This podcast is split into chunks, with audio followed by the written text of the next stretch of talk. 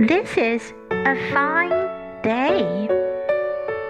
This is a fine day.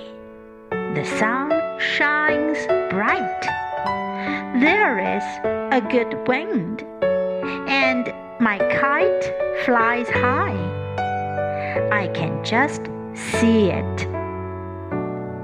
The sun shines in my eyes. I will stand in the shade of this high fence. Why, here comes my dog. He was under the cart. Did you see him there? What a good time we have had. Are you not glad that we did not go to the woods with John? 今天天气晴好，阳光灿烂，枫树适宜。我的风筝飞得高高的，不过我的视线还能捕捉到它。阳光有点刺眼，我就站在高高的篱笆阴处好了。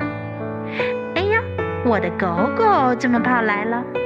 它刚刚还在马车下面待着，你看见没？